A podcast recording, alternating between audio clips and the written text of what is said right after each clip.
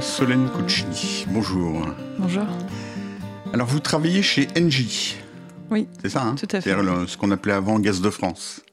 Oui, GDF, GDF, Suez. Enfin, ça a changé beaucoup. C'est ça. D'accord. Euh, et bah, dites- essayez de me dire un peu précisément ce que vous y faites. On y reviendra à la fin de l'émission. Oui, alors euh, actuellement, je travaille sur un projet de mobilité euh, électrique, plutôt D'accord. électromobilité, pour euh, construire une offre innovante sur le marché de mobilité, euh, euh, de développement des véhicules électriques, pardon, euh, intégrant euh, à la fois la partie euh, recharge du véhicule, donc la borne en gros, euh, leasing de véhicules électriques et euh, énergie verte pour euh, être cohérent dans la démarche euh, environnementale euh, associée. D'accord. Et il y a du vélo là-dedans quand même? Alors, pas dans ce projet-là, non. Oui Euh, ça peut venir. Pas tout de suite. D'accord. Alors, moi, ce qui m'intéresse, c'est un peu ce que vous avez fait, parce que vous avez beaucoup, vous avez un trajet, euh, vous êtes jeune, mais vous avez fait beaucoup de choses et vous avez été dans des pays très différents. Oui. Et, et- et souvent, le vélo est, est intervenu dans, vos, dans ce que vous faisiez. Oui, Hein c'est- un filigrane un petit peu dans, dans le parcours finalement. Alors, on va, on va commencer quand vous étiez euh, enfant. Donc, vous, vous, vous- vous êtes originaire d'où? Alors moi, je suis née à Marseille. À Marseille Comme mon, mon accent ne l'indique pas forcément. Ça mais- pas, oui. Et, et donc, vous y avez vécu quand vous y étiez enfant euh, Oui, oui, j'ai quitté Marseille à 16 ans. Donc après ma première année de prépa euh, au lycée Thiers. Au lycée Thiers à Marseille. D'accord.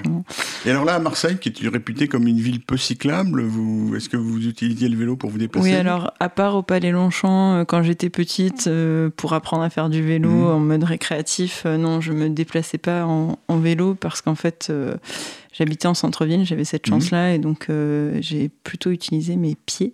Voilà. exactement. Et le- enfin, les, les cyclistes marseillais se plaignent vraiment que c'est une ville qui est très très peu euh, adaptée au vélo. ça La pas topographie vite. est pas, Oui, excellente pour, euh, pour c'est- pas seulement ça, c'est aussi qu'il n'y a pas, pas beaucoup d'équipements. Alors ensuite, vous avez fait quoi? Alors après, je suis, euh, je suis allée à Paris. À Paris? Euh, je suis rentrée à Sciences Po. À Sciences Po Paris. Euh, et puis, euh, suite à ça, je suis partie en Argentine. Donc, j'ai vécu à Buenos Aires euh, un an. Dans le Dans le cadre, de, mes études. D'accord. tout à C'était un stage ou quelque chose comme ça J'ai oui, j'ai souhaité faire un D'accord. stage euh, là-bas, dans le gouvernement euh, de Buenos Aires. Euh, je suis revenue à Paris. Hmm Et puis, peu de temps après, je suis repartie à Londres pour un deuxième master. où là, j'ai vraiment, j'allais dire, embrassé le, le vélo et le vélo urbain euh, au quotidien. Dans le cadre de votre mémoire. Euh, alors, Non, même avant avant ça, en Mhm. fait, parce que quand je suis arrivée à Londres, comme j'étais euh, étudiante et il faut le dire pauvre, euh, je n'avais pas du tout les moyens de, de- de- de payer les transports publics londoniens. Et mon premier réflexe, vraiment le jour 1, ça a été d'aller acheter un, un vélo d'occasion. Hmm Euh, et il ne m'a pas lâché pendant l'année que j'ai passée à Londres et ça a été euh, absolument magnifique comme, Ah. comme expérience. C'était quelle année alors? Alors ça, c'était en 2009. Oui 2009. Euh, et j'ai vraiment fait cette expérience du, voilà, du vélo urbain quotidien, c'est-à-dire que même ensuite, ça me collait au corps, j'avais du mal à laisser mon vélo pour marcher, ça me semblait trop lent. Hmm Donc même les petits trajets, voilà, j'ai fait aussi des très longues distances, puisque j'avais un, un petit job euh, étudiant de- voilà, euh, qui, qui parfois me nécessitait d'aller très très loin. Et donc pour m'économiser euh, les transports, j'ai fait pas mal de kilomètres ouais, sur, ce, sur ce vélo. D'accord. Mais alors, à, à l'époque, à Londres, il n'y avait pas grand-chose pour le vélo.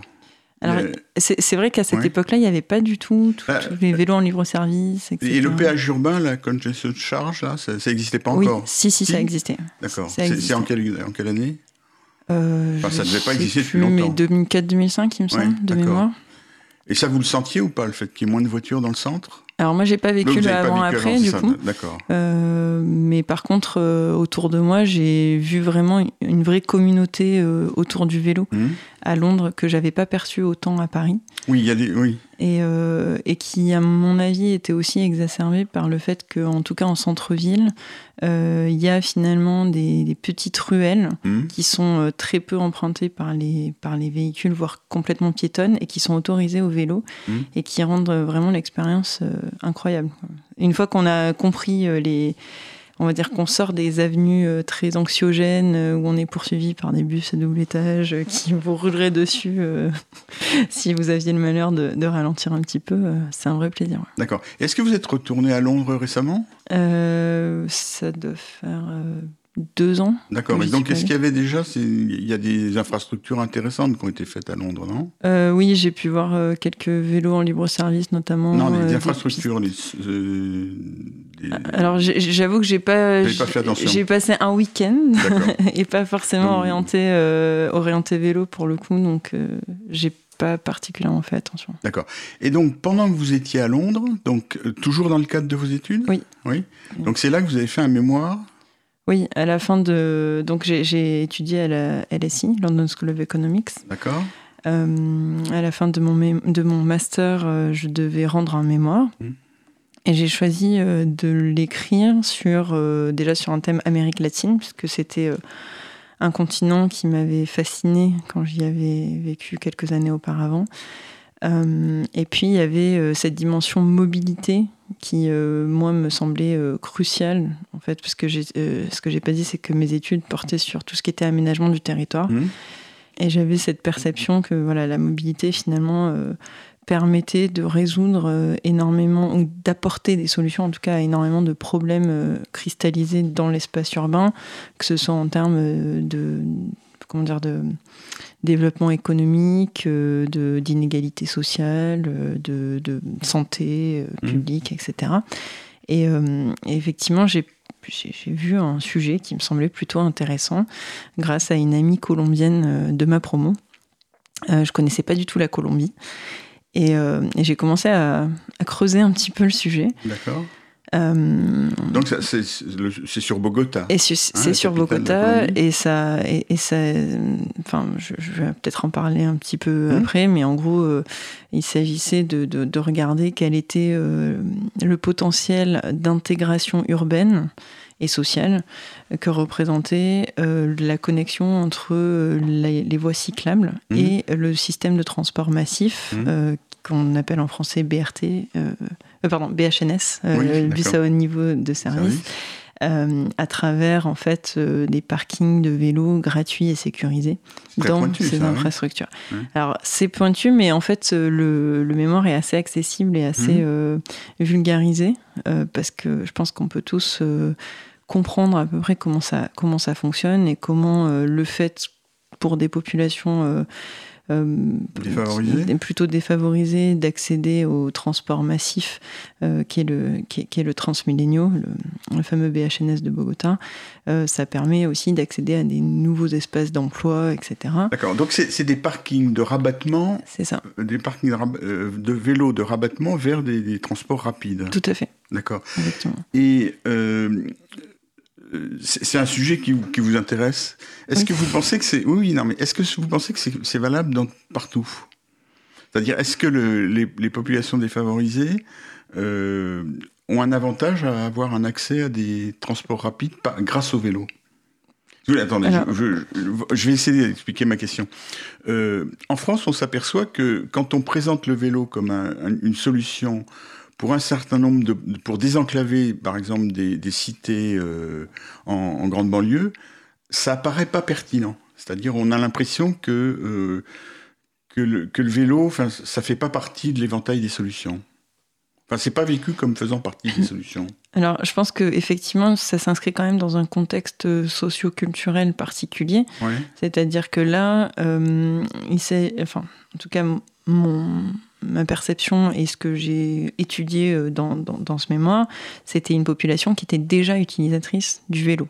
Donc on n'est pas allé chercher de nouveaux utilisateurs mmh. et convertir des gens qui à la base n'utilisent pas le vélo pour qu'ils utilisent le vélo, mais c'est plutôt de voir des personnes qui jusqu'à présent ne étaient contraintes euh, en termes de mobilité euh, à, à, seulement le vélo comme par modal euh, et comment ces personnes-là euh, vont pouvoir amplifier finalement leur périmètre de déplacement.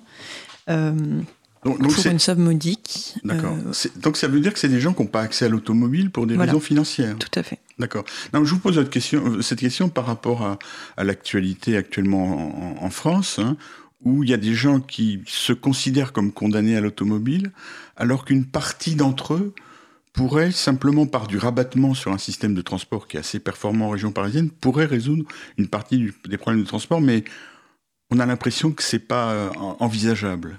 Oui, alors en plus, il y a, y a, quand même euh, tout un paradigme autour de l'automobile qui est complexe parce que, euh, et c'est valable aussi en Colombie, hein, euh, et, dans beaucoup de pays du monde, avec cette perception de la voiture comme un objet qui est bien plus qu'un simple moyen de transport et qui symbolise aussi une reconnaissance sociale, mmh. une réussite mmh. sociale.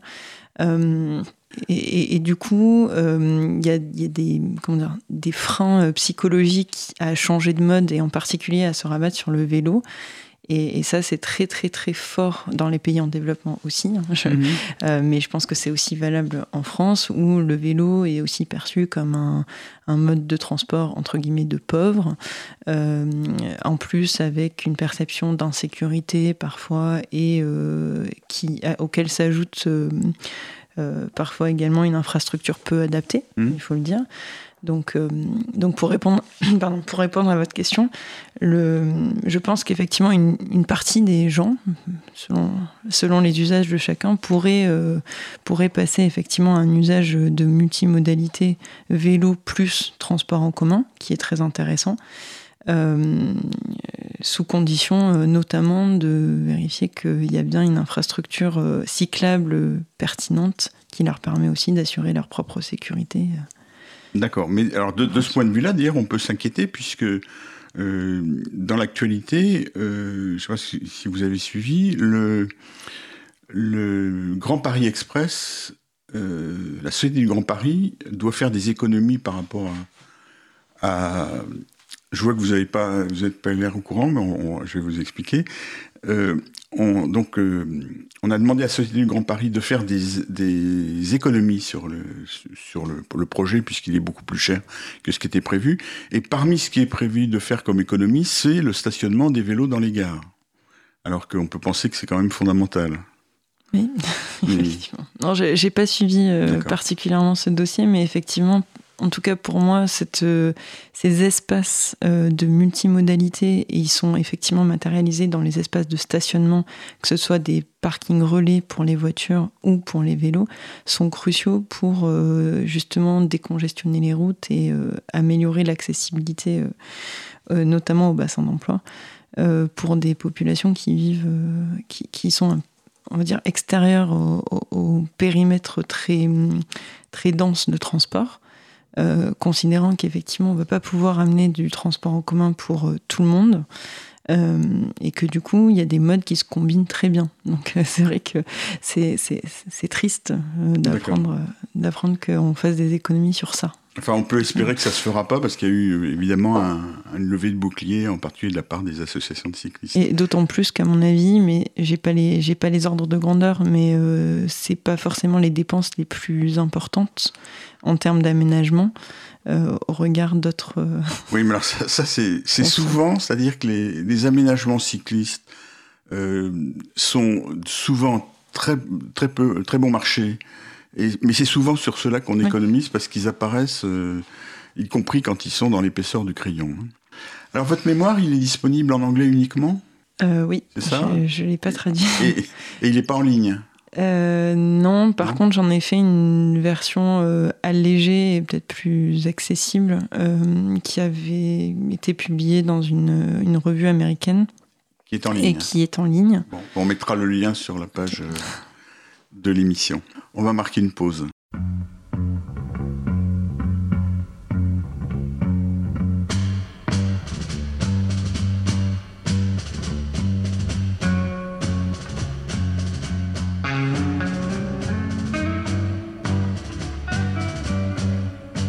Cause commune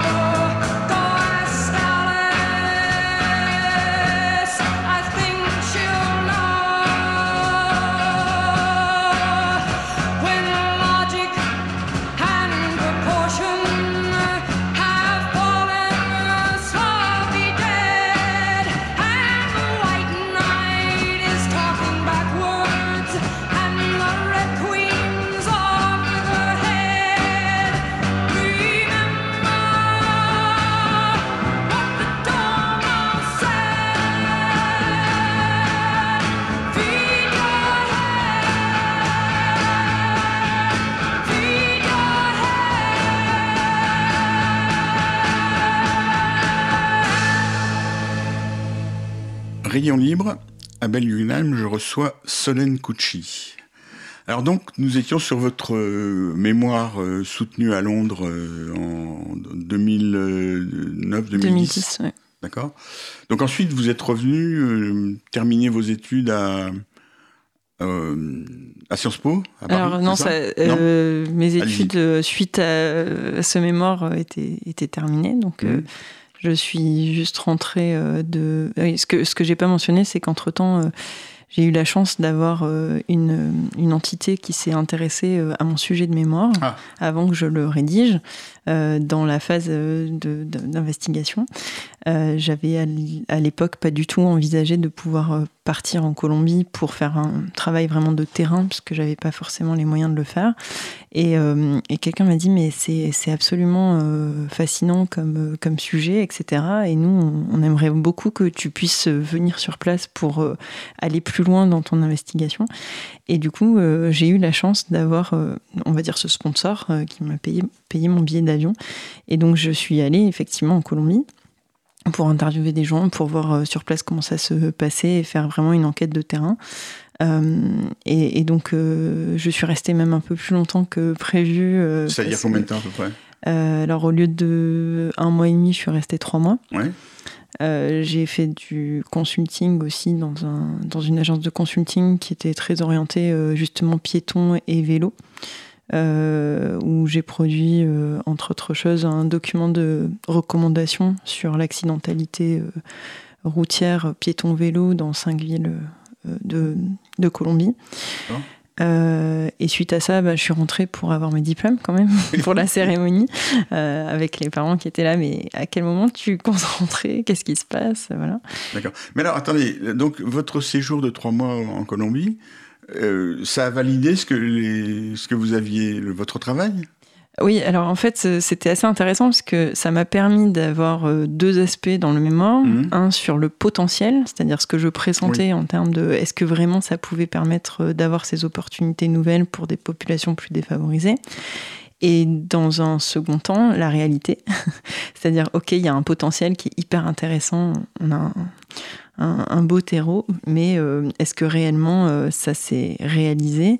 Et malheureusement, la réalité euh, est beaucoup moins enthousiasmante D'accord. euh, de, de fait euh, d'intérêts politiques divergents, notamment avec euh, entre municipalités successives qui, qui ont un petit peu renié euh, les travaux euh, très très intéressants qu'avait fait euh, le, le maire d'alors qui s'appelle Enrique Peñalosa, qui est assez, assez connu notamment dans le milieu euh, du cyclisme international parce que c'est un grand défenseur Mmh, mmh.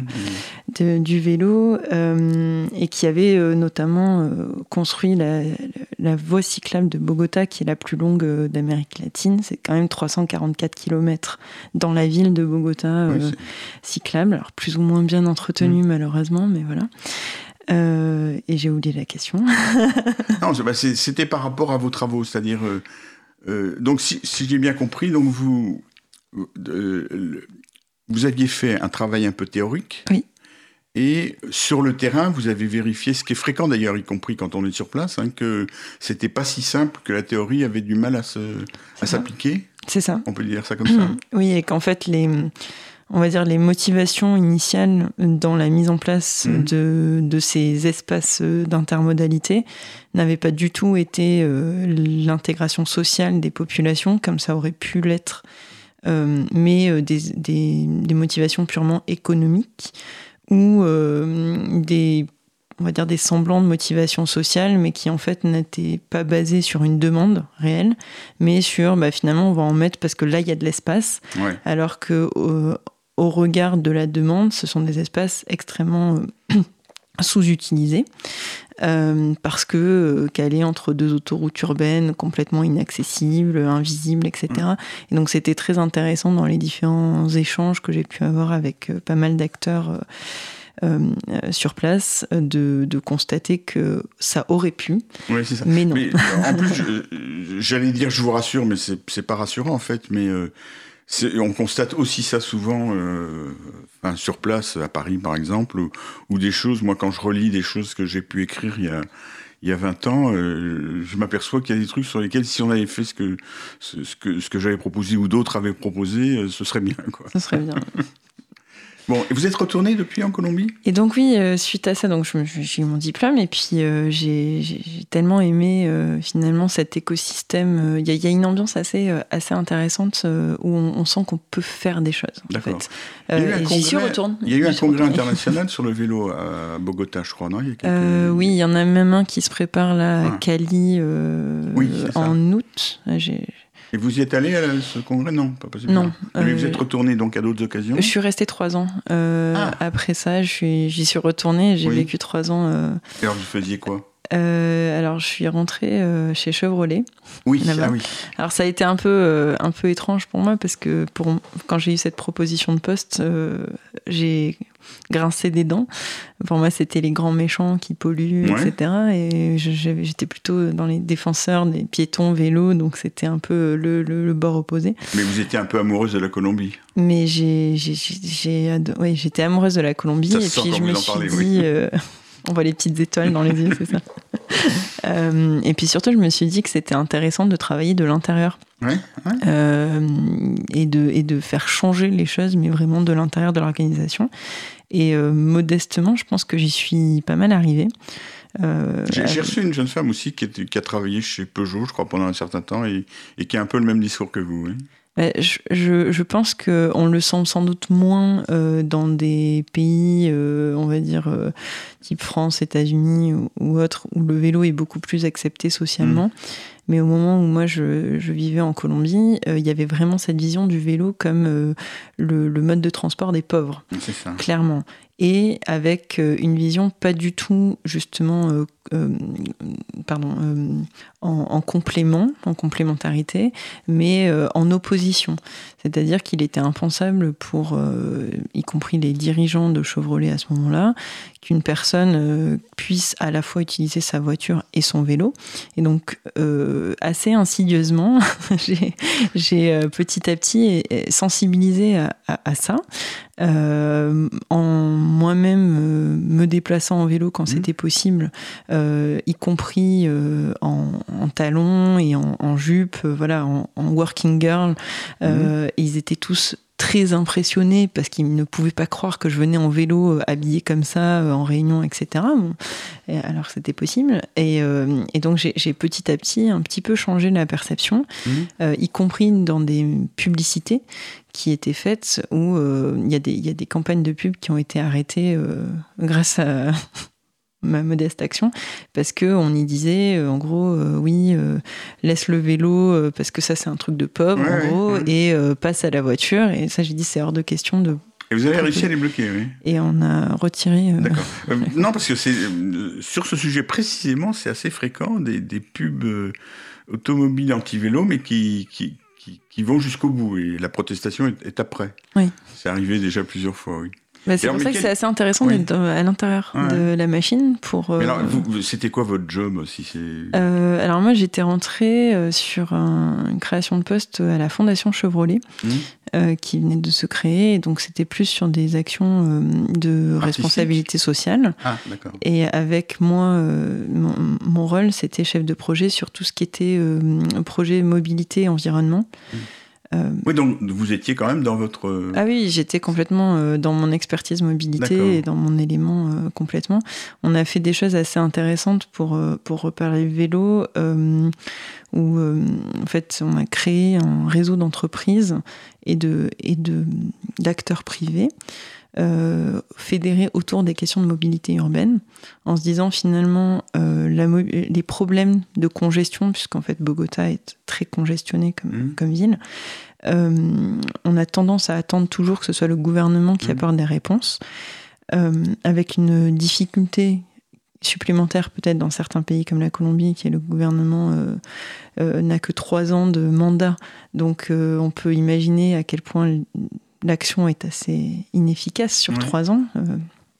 et du coup, en analysant le pourquoi du comment euh, les gens se déplaçaient, on s'est quand même rendu compte que 50% des déplacements dans la ville avaient pour motivation d'aller au travail ou à l'université. Et que finalement, les acteurs privés étaient eux-mêmes euh, des générateurs de trafic Mhm. et que donc, ils pouvaient aussi porter des solutions à la ville euh, sur, euh, sur ce, ces flux euh, générés. Et donc, j'ai monté un, projet avec donc, des, des grands acteurs que j'ai fédérés autour de cette idée de plan de mobilité urbaine, finalement, mais qui n'existait pas à l'époque, et pour proposer des actions, y compris vélo. De promotion de vélo, euh, pour alléger euh, l'impact. D'accord, mais alors si je comprends bien, là vous représentiez Chevrolet, mais non pas en tant que constructeur de voitures, mais en tant qu'employeur. C'est ça, non? Alors j'avais un peu les deux casquettes. D'accord. Je représentais euh, la Fondation Chevrolet oui. euh, en tant que, en tant qu'organisateur Oui, du ouais. projet. Euh, Ouais. C'était moi qui avais monté Oui, le mais projet. la, la fondation, elle est faite par l'entreprise euh, pour son image de marque euh, automobile, de Euh, C'était plus responsabilité sociale. responsabilité sociale. ouais, d'accord. Responsabilité Mm. sociale d'entreprise. Donc euh, évidemment, on n'avait pas de but lucratif derrière les projets qu'on proposait. Euh, et dans ce projet, en l'occurrence, l'idée c'était vraiment de faire un- une, une photographie avant-après d'un état de mobilité au sein des entreprises. Euh, avec un certain nombre d'indicateurs euh, et de dire euh, voilà comment est-ce qu'on peut améliorer ces indicateurs qui étaient à la fois socio-économiques et environnementaux Mhm. avec des actions qui incluaient aussi euh, le vélo euh, et euh, apporter aussi des, des, des kits de euh, enfin des toolkits je vais dire des, euh, des, des- des- des instruments pour euh, mettre en place euh, des, solutions au sein de l'entreprise. Et parmi celles-ci, on a également fait des journées communes entre des grandes entreprises pour euh, sensibiliser leurs employés à l'usage du vélo, qui dans cette ville n'était pas évidente du tout, en organisant par exemple des, alors des vélobus, j'allais dire, donc Oui. des routes de vélo communes pour montrer, bah voilà, on peut faire ça, on peut faire ça ensemble, on peut s'organiser. C'est-à-dire des, des- des trajets collectifs pour aller, voilà, ce qu'on appelle co-vélo taf chez nous. Ah voilà, mais Voilà, j'avais pas un- le C'est un terme récent, hein, c'est pas.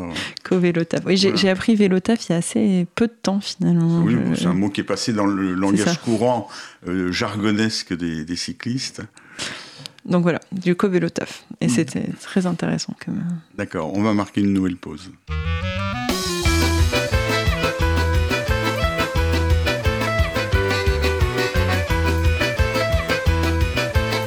Cause commune, Les enfants courent dans les ruelles. Y a la musique sous les ombrelles. Les accordéons sont de sortie. On se croirait dans les rues de Paris. Les jolies filles sont là aussi. Aguichant le passant en transe. Qui sous les les pas de danse. Oublie la misère de sa vie. Y a de la java et du tango. Et y a les vieux à l'apéro. Je chante, je ris. La vie est si belle, joyeux fêtard, j'aime ce bordel. Je chante, je ris, la vie est belle.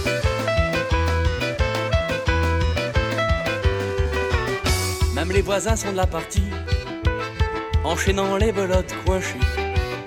Pour peu on se croirait en crête, Alger la blanche ou même à 7.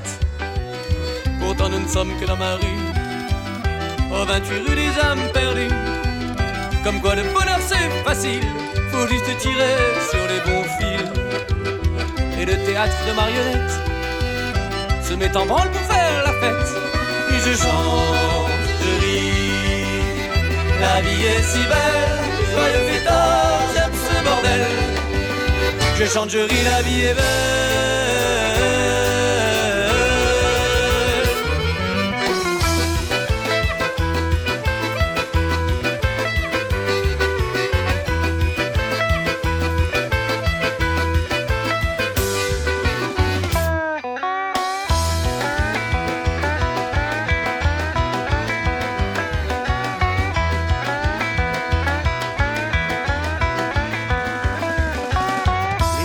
Se font des bisous.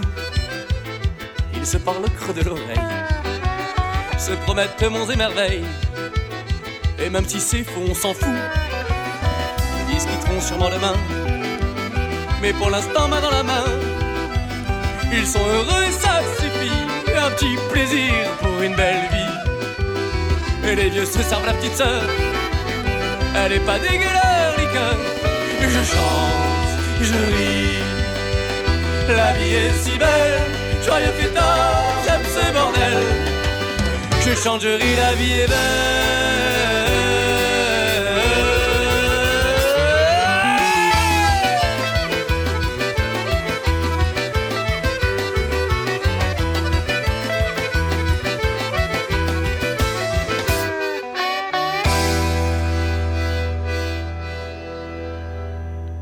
Rayon libre, à Belle-Lionelme, je reçois Solène Cucci.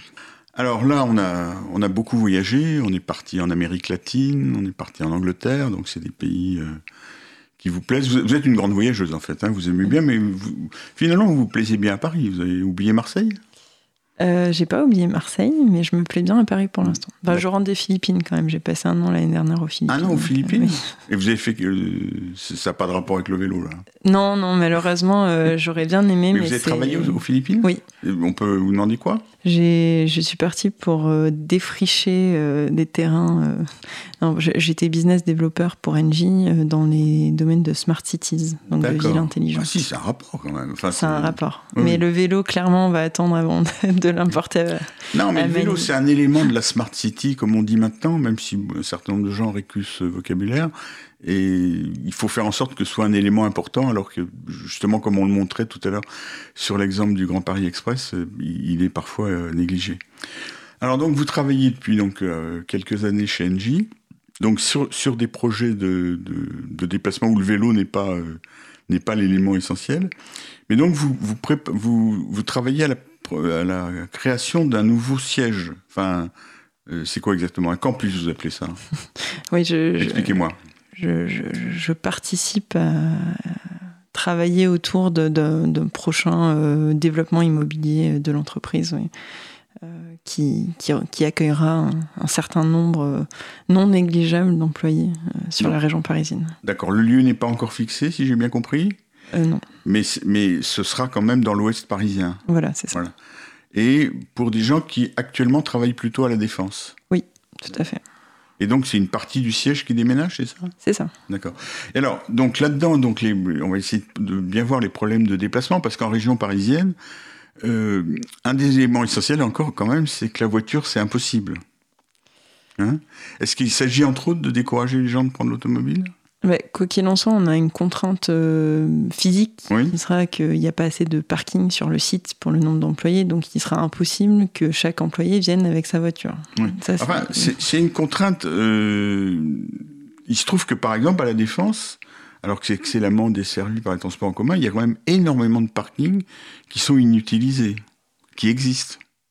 c'est bon signe, je pense. Oui, oui, Euh, oui, c'est bon signe effectivement, mais c'est ça date quand même d'une époque où on estimait que le parking euh, pour aller à un endroit, même bien desservi en transport en commun, était une une nécessité. Et alors, ça, c'est quelque chose euh, qui est assez intéressant, mais sur euh, les, les, les PLU notamment, Oui. euh, il y a encore dans beaucoup de villes ces exigences de minima de parking qui sont complètement in- incohérentes avec les, enfin, les nouvelles mobilités, les objectifs aussi et environnementaux et Mm. enfin, de déplacement. Et, euh, et effectivement, j'avais par exemple travaillé sur un projet à Bordeaux où on avait demandé si, en mettant de l'autopartage sur le site, qui était un gros site euh, mixte, Ah oui. on pouvait avoir euh, être euh, exempté en fait de, de, de ces minima de parking qui coûtent en fait très cher à construire et qui n'avaient pas lieu d'être si on mettait suffisamment de voitures comme service euh, sur place. Euh, C'est-à-dire des, des, des emplacements pour des gens qui l'utilisent en autopartage ou, ou un, un autopartage organisé un par autopartage la boîte? organisé euh, sur site euh, Ouais. Et cohérent évidemment avec tous les différents usages euh, du site. D'accord, mais alors... euh, Alors il- ça, je parle pas de... de- Enfin, c'était un autre projet. hein, Oui, oui. Non, mais je, je, je mais, mais ce qui était intéressant, Oui. c'était effectivement que la municipalité, euh, dans un premier temps, n'a pas du tout été euh, réceptive ouais. à ces argumentaires, alors même qu'on allait dans le sens euh, aussi d'autres. C'est-à-dire, elle- s'est retranchée derrière les, les contraintes Oui. habituelles. Et vous avez réussi à, la, à les faire changer d'avis? Finalement, le projet est tombé à l'eau. Ah, donc comme d'accord. ça. Ok. mais, mais en tout cas, il y avait là un, un élément de réflexion Mhm. euh, très intéressant Mhm. sur nos modes de fonctionnement euh, et, et qu'on voit aussi, euh, on parlait vélo euh, principalement, euh, aujourd'hui, on- dans nos réflexions sur le, le projet immobilier actuel, c'est assez intéressant de se dire que finalement, les minima euh, fixés par les, les plans locaux d'urbanisme sont des minima souvent en mètres carrés, Mhm. mais qui ne tiennent pas du tout compte des aménagements euh, effectifs ni du nombre de places. Et donc, euh, ma question récente était, mais si on met par exemple des doubles racks, est-ce qu'on peut pas diviser par deux, du coup, le, le- le- l'espace minimal qui doit être alloué au, euh, pardon, au parking de vélo Mhm. euh, Aujourd'hui, ça ne se fait pas. C'est, pas prévu dans le texte. Alors même que euh, on peut se dire que finalement, c'est surtout le nombre de vélos accueillis sur site qui compte, donc plutôt un pourcentage de, du nombre d'employés. Donc vous pensez qu'il vaudrait mieux avoir un, un nombre de vélos dans les, dans les normes? Ben, en tout cas, il faut peut-être faire un ou ou. D'accord. Voilà, c'est-à-dire euh, Non, mais le vrai problème, c'est de faire en sorte qu'il n'y ait pas. Parce que tout à l'heure, j'ai réagi sur le mot contrainte, sur le stationnement voiture. C'est pas forcément une contrainte réelle, c'est une contrainte que les dirigeants ont dans la tête. C'est-à-dire, ils se croient obligés de prévoir des places de stationnement voiture en nombre important, alors que, euh, à part les, les- les- le nombre de places qui est, qui est absolument nécessaire, effectivement, y compris pour des raisons euh, de standing social pour quelques hauts dirigeants, il n'y a pas au- autant de nécessité. moi, j'ai, plutôt eu euh, l'expérience inverse. C'est-à-dire. Bah, j'ai plutôt eu euh, euh, des expériences où justement il y avait soit pas assez de places de, de stationnement, soit euh, en fait les constructeurs aujourd'hui ont tout intérêt à faire le moins de places Oui. possible parce que ça coûte très cher, Oui. mais qu'ils étaient obligés de faire un nombre de places euh, plus important que la réalité de leur, euh, de leur demande du fait de, La réglementation. de réglementation. D'accord, c'est ça. Mais alors, ces réglementations sont en train de changer quand même. Il y a un certain nombre d'endroits où on change les minimaux, ou même Oui. de temps en temps où on arrive à faire en sorte que ce soit des nombres maximum. c'est- Mais alors, là, pour l'exemple de, de le- de le- du campus que vous êtes en train de programmer, c'est quoi la réalité? Est-ce que vous, il y a un nombre de, de alors, stationnements, c'est pas encore décidé? Si, si, aujourd'hui, le, le nombre de stationnements est, euh, est beaucoup plus faible, Mhm. en fait, que le nombre estimé de personnes qui devraient venir en voiture, parce qu'en fait, tout dépend évidemment de l'implantation du site et de sa connexion au transport. Tout à l'heure, oui. vous mentionniez euh, Mhm. la défense. La défense, c'est peut-être pas un environnement euh, hyper glamour pour y travailler, mais enfin, ça a quand même euh, l'avantage d'être très bien desservi par euh, différents transports, que ce soit le transilien, euh, le, tram, le RER, le métro et les bus. Donc Mhm. en fait, on a un panel modal qui est très large et qui fait que beaucoup de personnes, dans une rationalité, on va dire, euh, d'agents économiques, euh, vont euh, préférer prendre des transports en commun même s'ils ont une voiture, parce que finalement, euh, c'est plus rapide ou c'est moins cher. Et c'est pas le cas, c'est pas le cas sur des sites qui ne sont pas bien connectés Voilà. et où quand on regarde euh, les, les modes de transport qui sont euh, les plus rapides, et même en appliquant, on va dire, des, des, des, des, mo- des modulations, des, ratios un petit peu, euh, un petit peu revus pour euh, favoriser un peu plus le transport en commun, du fait d'un certain confort, etc. Euh, bah, S'il n'y a pas de transport en commun proche du site, euh, la voiture va dans beaucoup de cas rester le mode de transport le plus, euh, rapide. Oui, mais alors là, justement, pour un, site qui se trouve euh, dans la banlieue ouest de Paris, qui est très dense, où il y a à moindre 4, 5, 6 km un nombre important de gens qui, travaillent, dans des zones qui sont à peu près plates, le vélo est vraiment un, un mode de fait. déplacement privilégié. Et je prends l'exemple, je vous en avais déjà parlé, de la région Île-de-France, hein, qui était dans le centre de Paris et qui a déménagé, euh, pas encore totalement, mais presque euh, à Saint-Ouen, dans un immeuble nouveau. Ils ont prévu des places de stationnement en nombre important, bien équipées, que j'ai eu l'occasion de visiter. Et euh, c'est peut-être un exemple à suivre. hein. Tout à fait. Et ce qui est assez intéressant d'ailleurs, c'est que dans les modélisations de par modèle euh, sur le site, on a vraiment cette polarisation entre euh, peut-être plus de 20% de- d'employés qui pourraient venir soit à vélo, soit à pied. Et après, je me rappelle plus le pourcentage, mais qui est assez énorme, de personnes qui viendraient plutôt en, en voiture et assez peu finalement euh, entre les deux Mhm. sur le transport en commun. Mais en tout cas, la part modale vélo est très importante. C'est pour ça aussi qu'il est fondamental de bien penser les espaces, y compris avec les architectes, euh, sur euh, comment est-ce qu'on favorise euh, ce passage au vélo, parce qu'aujourd'hui, on n'a pas 20% de collaborateurs qui viennent à la défense Mhm. en vélo, clairement. Donc comment est-ce qu'on va aménager ces sites pour que ce soit réalisable et que les collaborateurs qui habitent à des distances cyclables euh, passent le pas, Oui, c'est Voilà. ça, voilà. ouais. euh, y compris en construisant une communauté autour euh, de cet usage, en partageant euh, des, euh, des, des bons plans et des, on va dire des routes avec des petits raccourcis et compagnie, notamment pour traverser la défense, dont Voilà. on sait qu'elle est assez difficile d'accès en vélo, à première vue en tout cas. Oui. Enfin, ça, ça, ça a changé puisque la, la dalle qui a longtemps été interdite au vélo euh, est, est à nouveau autorisée au vélo euh, depuis quelques 3-4 Deux ans, ans, je crois. crois. Ouais, Mm. deux- ans, oui. Et euh, donc vous y travaillez, vous voyez beaucoup de vélos sur la dalle? Non. Pas beaucoup? Assez peu. Bah, la dalle est peut-être encore cyclable, mais les escalators et les Oui, escaliers c'est ça, les accès donc sont, vrai sont que complexes. oui. c'est c'est assez compliqué quand même. D'accord. Mais donc c'est c'est pour ça que donc et, et par, par rapport les employés actuels d'Engie qui travaillent à la défense, il y en a pas beaucoup qui viennent à vélo non plus. Non, il y en a assez peu. J'en connais euh, un certain nombre. J'ai même un collaborateur qui fait plus de 50 km par jour Alors ça c'est À vélo, oui, ça existe. euh, Mhm. avec un vélo assistance électrique, mais qui l'utilise assez peu en, en assistance électrique finalement. Euh, donc il y a- il y, a des passionnés, il y a des gens qui viennent, mais aujourd'hui il n'y a pas une politique proactive en faveur du vélo. On n'a pas d'infrastructure adaptée, ni en termes de stationnement, ni en termes de douches, euh, vestiaires, etc. pour euh, p- pour promouvoir. euh, D'accord, mais ce c'est ça qui est possible dans un nouveau bâtiment. Tout hein. à fait. Moi, je vous incite à aller voir effectivement le, le, le bâtiment à- de, de la région à Saint-Ouen. C'est quand même intéressant euh, ce qui a été fait. Mais il faut aussi que les collectivités locales autour de autour fassent des aménagements parce que c'est vrai que dans les dans ces communes-là, euh, pour le moment, c'est pas encore ça.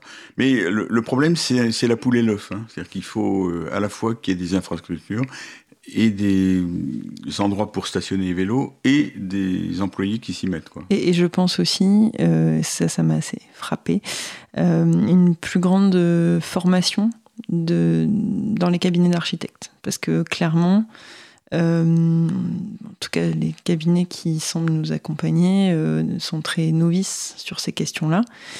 Et euh, s'il n'y avait pas un regard assez challengeant et critique comme euh, modestement le mien et peut-être euh, celui de deux, trois autres collaborateurs, les espaces seraient absolument pas adaptés. Donc on espère aboutir à quelque chose Oui, oui. qui tienne la route en tout cas. Oui, mais par exemple, justement, dans, dans les bâtiments récents de bureaux, il y a des, des- il y a des éléments d'architecture qui sont nouveaux. Et,